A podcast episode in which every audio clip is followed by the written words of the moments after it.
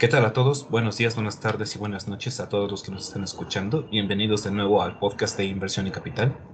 Yo soy uno de sus presentadores, Luis Enrique García Medina, y me acompaña Marco Flores Mercado. Marco, ¿cómo estás? Hola, ¿qué tal? ¿Cómo estás, Luis? Muy bien. Mucho gusto aquí. También bien, muchas gracias. Qué bueno, sí, igualmente. Pues aquí listos para hablar acerca de un tema muy relevante estos últimos eh, meses, y es algo que ha afectado no solamente a México, ha afectado a todas las economías a nivel mundial. Y este, bueno, que va a ser un gusto hablar contigo acerca de esto. Vamos a mencionar acerca de la caída que ha tenido el Producto Interno Bruto a nivel mundial, todos los países. Los que se han recuperado, los que comienzan a eh, tener esta recuperación y los que siguen cayendo, como es el triste caso de México. El INEGI apenas este, reveló este eh, hace poco que México sufrió una caída del 18.9% en su actividad económica en el segundo trimestre, lo que es algo increíble. México no había tenido una caída de esta magnitud en su historia. Entonces, este, sin duda es un tema muy interesante. Antes de comenzar acerca de ver qué fue, por qué se dio esta caída, creo que es importante dejar claro para todos qué es el PIB, qué, qué es lo que mide y cuál es su objetivo creo que Banco de México define muy bien este, eh, este indicador. El Banco de México dice que para crecer un país necesita echar mano de todos sus recursos disponibles, ya sean sus recursos humanos, naturales, materiales, financieros, etc. Todo esto genera una actividad económica y genera ingresos para el país. El Producto Interno Bruto es una forma en que se mide el crecimiento económico de este país. Entonces, nosotros vemos que México continuamente está produciendo bienes, servicios, este, oportunidades de inversión, etc. Cuando nosotros sumamos el valor de todos estos bienes, ya este, nos damos cuenta que se está produciendo, este, vemos que todo esto que se produce en el país durante un año, que suele ser el tiempo estándar, obtenemos el Producto Interno Bruto. Esta es la forma en la que se mide el crecimiento de un país, es como el estándar internacional. Cuando nosotros vemos que hay un crecimiento de, positivo del PIB, nosotros, este, por ejemplo, vemos que se escucha que habrá un pronóstico de que crecerá el PIB al 3%. Nosotros lo que estamos escuchando ahí es que para este próximo año habrá una mayor inversión en eh, edificios, casas, maquinaria, eh, plantas, etc. Y todo esto ayudará a producir más bienes y servicios, lo que beneficia al país. Por otro lado, cuando escuchamos que va a haber un este, crecimiento negativo, por así, así es como lo consideraban con México, crecimiento negativo, este, significa que la producción y la actividad económica no está aumentando. Y una vez que el PIB se reduce, automáticamente la economía se considera como en recesión. Entonces, lamentablemente en México, no solamente desde esta crisis, sino ya desde antes, nos encontrábamos en recesión técnica. Llevamos ya cinco trimestres al hilo que el PIB se ha eh, contraído. Lamentablemente es este, algo que estamos estado arrastrando y efectivamente ha afectado a la, sobre todo al desempleo en el país, en México. Marco, ¿tú cómo has visto cómo va esto? Sí, la verdad es que, bueno, este, la caída del PIB para el segundo trimestre era sobre todo de esperarse por, por la pandemia que estamos viviendo actualmente, pero la verdad yo no esperaba que fuera una caída tan grave, ¿no? Este, sobre todo en términos ya reales, caemos 17.3%, que sin duda es un, es un porcentaje bastante alto si lo comparas con el PIB de otros países, e incluso con países como el de Brasil o Estados Unidos que están un poco bueno, en una situación similar, ¿no?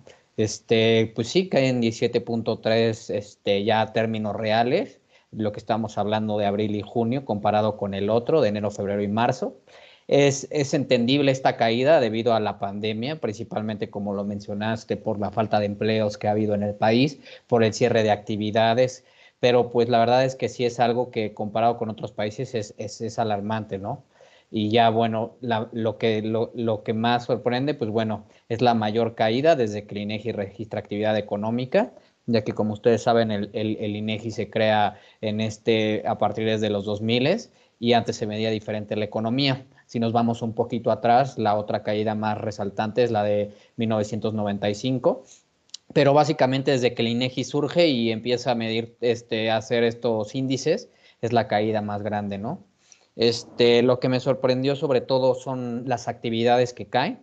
Sobre todo, bueno, como ustedes saben, este, normalmente como se dividen las actividades o como el gobierno las tiene establecidas, son en actividades primarias, secundarias y terciarias, perdón. Las actividades primarias pues son básicamente las que este, transforman un proceso natural, ¿no? Por ejemplo, puede ser la ganadería, la pesca, la minería y la explotación forestal. Ya las actividades secundarias pues son ya las que transforman esa, eso en productos ya en específico y ya pues a través de la manufactura pues transforman los productos primarios, ¿no? Que puede ser, por ejemplo, si seguimos el hilo, puede ser, por ejemplo, que yo en yo pues obtuve el algodón, ¿no? Esa es una actividad primaria. La actividad secundaria sería transformar ese algodón pues en, en, un hilo, ¿no? Por así decirlo, a través del proceso de manufactura. Y posteriormente llegamos a las actividades terciarias, terciarias, perdón, que son las actividades de servicios, ¿no? Básicamente, pues yo necesitaría mover ese hilo para, para ganar dinero y traerlo a la ciudad, pues ocupo de una persona que lo transporte. Esa actividad que hace ese transporte es una actividad de servicio, ¿no? Entonces, si leemos lo que el INEGI nos dice, es que básicamente las actividades secundarias descienden 23.6 comparado al, al periodo pasado, las terciarias 14.5 y, 2.5 las actividades primarias. Las actividades primarias normalmente en una economía este, abierta se reducen muy poco cuando hay crisis porque pues es algo esencial, ¿no? La gente necesita comer, la gente necesita cubrir sus necesidades básicas y normalmente donde se ven afectadas es en las actividades terciarias y secundarias, ¿no? Principalmente las secundarias porque pues la economía se estanca, este, se hace un paro, por así decirlo, y no hay gente que trabaje o, muy, o, actividades esenciales muy, muy, muy, muy específicas, ¿no? Entonces, pues si vemos esto, pues la verdad ya refleja un, lo que realmente está refleja, perdón, lo que realmente está trayendo esta pandemia, ¿no? Si bien enero, febrero y marzo, pues no lo podíamos medir porque pues normalmente el paro empieza a finales de marzo, cuando ya se decreta, pero enero y febrero estamos en una economía normal, ¿no? Entonces, pues la verdad, pues sí, estas actividades primarias, secundarias y terciarias se ven pues muy afectadas y, y, sobre todo ya, como tú lo mencionaste muy bien, Luis, y para que la gente entienda, no solo es hablar de una pandemia en cuanto a un trimestre, ¿no? Yo creo que es hablar de ya realmente una economía que ya se está contrayendo, que ya lleva varios este, meses este, para abajo y no, y no presentando este, indicios de un positivos y pues bueno, que le toca una pandemia que lamentablemente pues viene a pegar todo lo que conocemos, ¿no? Yo creo que México realmente, este, la pandemia vino a ser mayor lo que realmente se está contrayendo y pues obviamente a, pegarle muchísimo en, en, el Producto Interno Bruto, ¿no? Yo creo que principalmente México antes de la pandemia ya presentaba estancamientos y como lo mencionaste muy bien, un país para crecer necesita pues varios, varios, varias cosas que tiene que hacer, pero principalmente es la inversión, ¿no? Para crecer se necesita invertir y se necesita pues que, que esa inversión pues genere rendimientos, ¿no? Entonces, yo creo que ya presentábamos antes una inversión extranjera o un grado de inversión este, muy poco debido realmente a que no había un panorama concreto de cómo se iba a manejar la bueno, cómo se iba a manejar en cuanto al presidente los, los planes este, de inversión. Entonces, pues cuando los inversionistas no tienen certeza realmente, pues es que se deja de invertir en un país, ¿no? Porque la gente no va a invertir en algo que a veces le genere riesgo o que tenga incertidumbre que se pueda beneficiar de ello, ¿no? Entonces yo creo que aunado a que pues ya veníamos presentando una, una baja en la inversión, sobre todo extranjera, y también otro, otra cosa que es muy relevante y por lo cual también ya veníamos contrayendo es por Pemex, ¿no?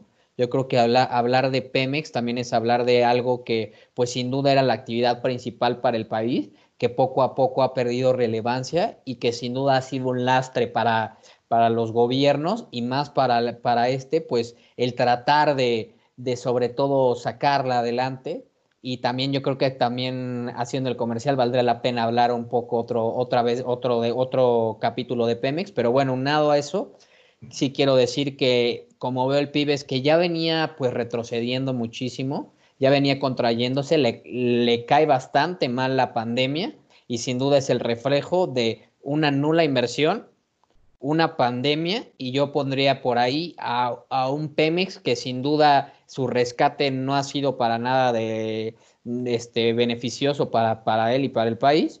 Y pues bueno, yo creo que por eso principalmente que estamos eh, cayendo 17.3 en términos reales por, por, el INEGI, ¿no? Sí, mira, muy, muy, muy interesante. Muchas gracias, Marco. Creo que tienes mucha razón. Y a final de cuentas, este, lo, lo que mencionas de Pemex tienes este, también, eh, de, de, nuevo, todas las razones. Muy interesante como mencionas este, acerca de que este, este programa de rescate que está teniendo Pemex, e incluso lo que, está, lo que se llega a mencionar acerca de que habrá cambios a la reforma energética con el objetivo de beneficiar de nuevo a Pemex para poder rescatarlo de manera efectiva, esto finalmente puede significar este, a un, una salida aún más grande en la inversión extranjera, porque con la reforma energética, petroleras de otros países ya pudieron venir a invertir en México cosa que antes no podían realizar, ya, están ya tienen sus gasolineras, están vendiendo sus productos.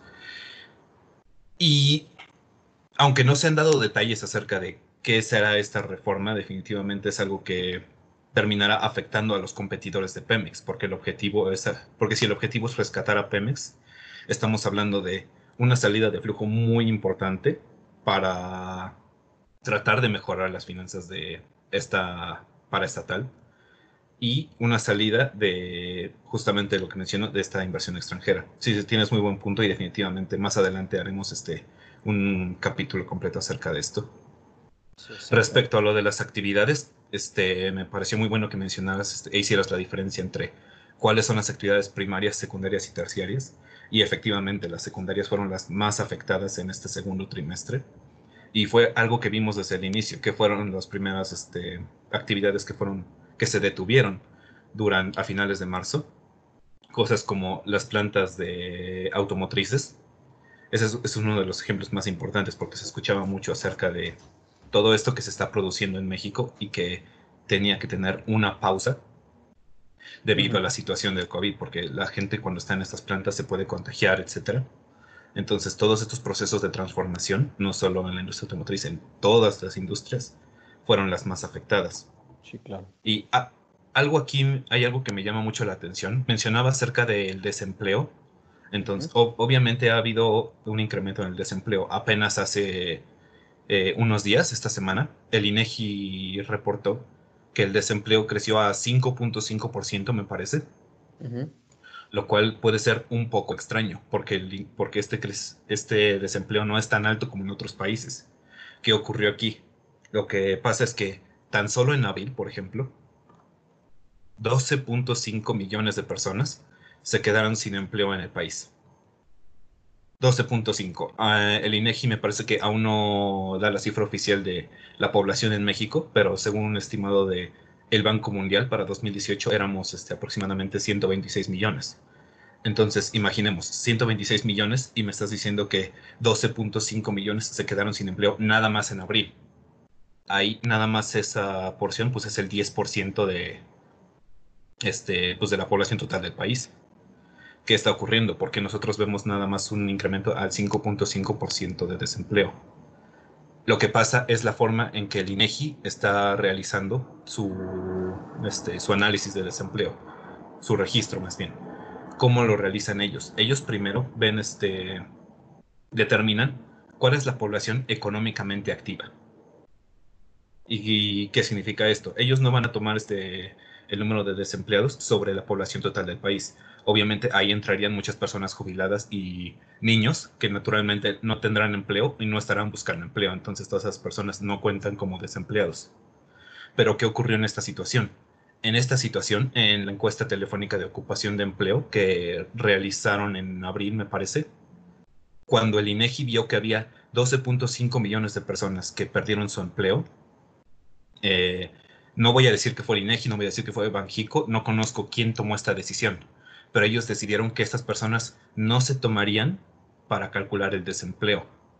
porque se están, porque se van se están considerando como personas fuera de la población económicamente activa. Lo que se está haciendo es decir, ok, estas personas perdieron su empleo, pero durante esta pandemia no van a estar activamente buscando empleo, van a tener que estar encerrados en su casa, no son población económicamente activa, no, no van a entrar dentro de nuestros estudios para la tasa de desempleo. E, esto fue algo que afirmó Jonathan Heath, el, el subgobernador de Banco de México. Este, y es algo que se me hace muy interesante. Eh, sin, este, sin, duda, esta decisión, eh, en cierta forma, pudo beneficiar al mercado mexicano, porque, según eh, comentó el subgobernador, en caso de que se hubiera registrado toda esta, toda esta parte de la población como parte del desempleo, la tasa pudo haber llegado más o menos al 24.7%. Entonces, imagínate qué hubiera ocurrido en los mercados si de pronto dicen, ok, el desempleo en México llegó a casi un cuarto de la población económicamente activa.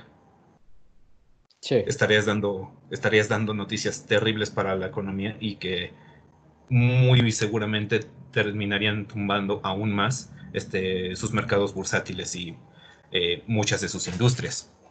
Sí, algo muy interesante que tú, algo muy interesante que tú me contabas antes de esta plática era acerca de cómo se compara el crecimiento y la caída que ha tenido México con otros países, como por ejemplo Brasil y Estados Unidos. Y este, algo que me llama la atención es, por ejemplo, eh, entre el mundo entero de países que se están derrumbando, un grupo que llega a destacar, que es eh, el BRIC, eh, Brasil, Rusia, India y China. Estos países que son las futuras potencias, todos han presentado unas caídas muy importantes, a excepción de China, que ya se está recuperando. Me comentabas que tuviste más acerca de esto. Sí, sí, bueno, hilando los comentarios que dices, sí, el desempleo la verdad es que, bueno, es una situación atípica, la verdad la que estamos viviendo, como todos saben. Entonces, realmente calcular la tasa de desempleo, pues ciertos se utilizan ciertos cálculos dependiendo, pero yo creo que sí estamos por mucho más de lo que se está informando realmente, ya que por lo que dices no se está tomando una base económicamente activa por ciertos factores que al final no reflejan una realidad, ¿no? Pero pues bueno, hay otras cuestiones ya políticas o económicas que pues hacen que, que así sean los parámetros. Y por otro lado, también valdrá la pena en cuanto a empleo realmente sobre todo ver cómo se está comportando en otros países, porque en otros países que sí hubo un incentivo fiscal en cuanto a los empleados, a las personas a darles un seguro por desempleo en cuanto al COVID, pues prontamente se va a acabar, ¿no? Este, por ejemplo, en Estados Unidos el, seguro de desempleo se dio para el primer, para el segundo trimestre, pero creo que pensé, si no mal recuerdo, para septiembre, en octubre. Entonces, ¿qué va a pasar? Si va a haber otro, otra ayuda, porque pues realmente no es, no ha parado la, eh, no han parado el número de decesos o el número de contagios, ¿no? Entonces es algo que también lo vuelve muy relevante y que estaremos viendo cómo se está comportando para el, para, para el tercer trimestre, pero sobre todo ya para si hay una una mejora para el cuarto, ¿no? Yo creo que eso también valdría la pena. Por otro lado, lo que comentas del PIB, sí, a mí la verdad lo que más me sorprendió es sobre todo que México fue de los que más cayó. Por ejemplo, datos sobre todo que están ya mostrando las diferentes economías, por ejemplo, Hong Kong, que fue la menos casi dañada, 0.1. Corea 3.3, por ejemplo Estados Unidos, que pues, es nuestro principal vecino, 9.5%. Esto, esto principalmente, y ahorita vamos a andar más en ello, pero yo creo considerablemente que realmente hubo una economía de, de rescate, ¿no? O sea, los países decretaron realmente de su presupuesto, pues ayudar a la gente y no se vio tan afectado, pues esta, esta economía, ¿no?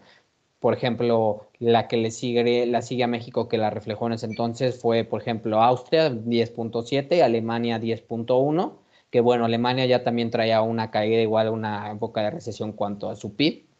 Pero, por ejemplo, el otro lado muy bien menciona China, ¿no? Que ya ganó 11.5%, ¿no? Que pues fue la primera economía que se declaró el COVID, entonces pues digamos, de alguna u otra forma ya está saliendo de esta pandemia, eh, de esta pandemia, ¿no? Entonces, sin duda, lo que cabe destacar de esto es cómo se nota realmente cuando los países en una economía destinan cierto paquete de recuperación, ¿no? Cierto paquete de rescate, el cual México pues no destinó y pues cayó un poco más que los otros países, ¿no? Este, sin duda va a ser un, fuerte, claro, este, una, una clara tendencia a ver cómo se sigue comportando esto y cómo va a ser el siguiente PIB, ¿no? Sobre todo si, si va a haber una recuperación. Yo estoy seguro que, pues, como dijo el presidente, o sea, si un poco usando sus palabras, yo creo que lo peor ya pasó pero sí lo peor en el sentido en el que pues la economía ya, ciertos sectores ya se van a abrir, ¿no? Entonces no creo que volvamos a caer a un grado como, esta, como lo que pasó, a tal magnitud, pero sin embargo no creo que vaya a haber una recuperación, pues mm, una recuperación que digas mayor a lo que ya se está, a lo que está presentando, ¿no? Hay varios bancos que ya estiman que va a ser como 5, más o menos 6% lo que se va a recuperar el PIB comparación con el segundo trimestre, el del tercer trimestre, pero sin duda lo que cabe destacar es lo que dices, ¿no? O sea, hay una pérdida de empleos este, muy grande, este, no tuvimos un paquete de recuperación y también pues es una economía que empieza a estancarse, no solo por lo del COVID, sino por principalmente la falta de inversión, ¿no? Mm. Sí, sí, sí, muy de acuerdo, que tienes la razón y ojalá, ojalá este ya comencemos a ver este, señales de recuperación. Y digo, si bien muy pocas personas, muy pocos analistas, bancos, calificadoras este, esperan que la recuperación de México sea rápida, eh, la verdad es que a este, al grado en el que estamos ahorita, ya con que veamos recuperación, creo que serán buenas este, noticias para la mayor parte de la población. Sí.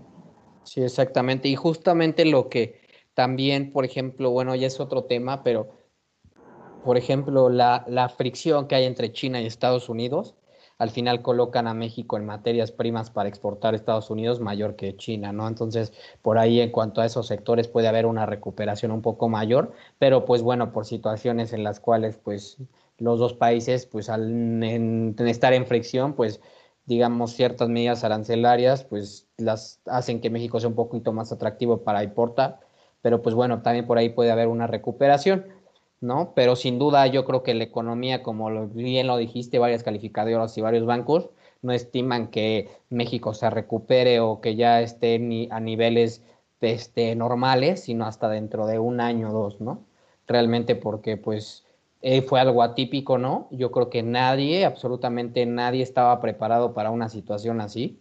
Este, ningún país tenía o ninguna empresa inclusive tenía algún plan de emergencia de una contingencia sanitaria, ¿no? Y entonces pues lo que lo hace pues su aprendizaje para las economías pues un poquito más lento, ¿no? Sí, sí, sí, sí, sin duda. Y digo, tienes la razón, muy pocas personas, este, muy pocas este, empresas tenían planes de contingencia, muchísimo menos para una situación a una escala global. Entonces, este, afortunadamente, eh, ha habido negocios que han podido este, evolucionar y como siempre, lo que mencionas al inicio, este, México se encuentra la historia de siempre en, una, en un área de oportunidad muy grande. Y justamente hace este, dos semanas, me parece que fue, eh, los presidentes de Estados Unidos y México se reunieron para celebrar la entrada en vigor del el TEMEC. Entonces, tienes toda la razón en lo que comentas. México tiene un área de oportunidad muy grande en este sector. Aprovechar todo lo que Estados Unidos ya no va a tener este con China, uno de sus principales este, exportadores, y voltear a ver de nuevo al vecino que tiene este justo cruzando la frontera. Mm, tienes toda la razón. Sí, y sobre todo, pues bueno, vamos a ver ya, este, yo creo que para empezar a concluir los, la, nuestra sesión, yo creo que pues sí podríamos este, decir que sí, la caída pues sin duda tiene toques trascendentales. Este, vemos que lo que equivale a una pandemia, no creo que tengamos otro trimestre más, o sea, que, cae, que caiga más, va a haber una recuperación. Este, yo creo que va a ser entre el 5 y el 6. Este, y también destacar que la pandemia sin duda sí vino a, a pegar al país, pero pues bueno, ya el país ya venía contrayéndose en cuanto a su economía y sin duda pues vino a, a, pegarle más y hacer más, más extensa esta, esta caída, ¿no? Entonces yo pondría México que pues ya lo peor yo sí considero que ya pasó, sin embargo, este, la recuperabilidad que tenga el país yo considero que va a ser muy, muy lenta y también va a haber una, sobre todo un área o una fuerza laboral que se integra antes de que se integra de una situación ya muy, muy diferente. Sobre todo quiero ver cómo se va a empezar a comportar cuando la fuerza laboral ya empiece a trabajar normal y qué va a cambiar, ¿no? Porque sin duda varias actividades que se pueden ya hacer desde casa, pues va a ser un parteaguas para que ciertas actividades económicas se empiecen a desarrollar de diferente manera, ¿no? Sobre todo las empresas que brindan servicios y que estos servicios se podrían hacer desde casa, pues que no querían, por ejemplo, muchas empresas activar el home office, pues ya lo tuvieron que hacer de forma este, obligatoria, ¿no? Entonces habrá que ver cómo se activa la economía poco a poco. Sin duda, pues lo de China le caerá bien a México, pero pues sí, una actividad yo auguro que va a ser un poco, un poco lenta, ¿no? Una recuperación lenta. Sí, tienes toda la razón. Yo creo que hubo una especie de evolución eh, acelerada hacia una economía un poco sedentaria, porque ahora las personas están muchísimo más acostumbradas a trabajar este, desde casa y e, era una tendencia que estaba creciendo lentamente desde antes de la pandemia. Muchos este, negocios ya estaban comenzando a implementar un poco más el home office, veían este, las ventajas que tiene realizar todo esto desde casa y darle una mayor este, comodidad a los trabajadores. Hoy en día ya se tuvo que implementar de forma obligatoria en muchísimas empresas, entonces sin duda fue eh, este, este punto de la pandemia se podría considerar este, interesante. Es, eh, muy, este, eh, creo que es una forma, eh, pues sí, interesante de estudiar cómo, cómo, ha evolucionado esta, cómo ha evolucionado esta cultura empresarial. Y digo, no, y digo, no se dan cosas nada más este, como el trabajo, sino eh, empresas, por ejemplo, que se dedican a repartir comida a domicilio, ellas también han visto un crecimiento muy importante.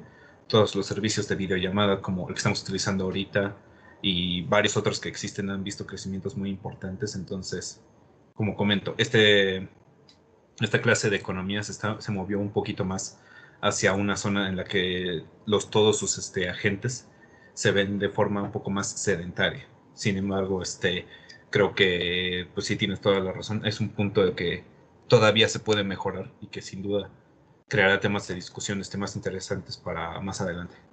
Claro, sí. Muy bien, pues este, creo que esto ha sido el episodio por hoy. Muchísimas gracias a todos por este, escucharnos. Queremos escuchar sus comentarios, este, cualquier cosa que quieran comentar, temas que les interesen, temas que quieran este, que continuemos discutiendo o que quieran ver más en el futuro, no, háganoslo saber. Estamos siempre abiertos a eh, sugerencias. Sí, muchísimas gracias a todos los que nos escuchan. Igual en sus comentarios dejen pues, de qué les gustaría que habláramos y con todo gusto lo hablamos. Muchísimas gracias, Luis. Gracias a ti, Marco. Cuídate. Igualmente, bye. Hasta luego, bye.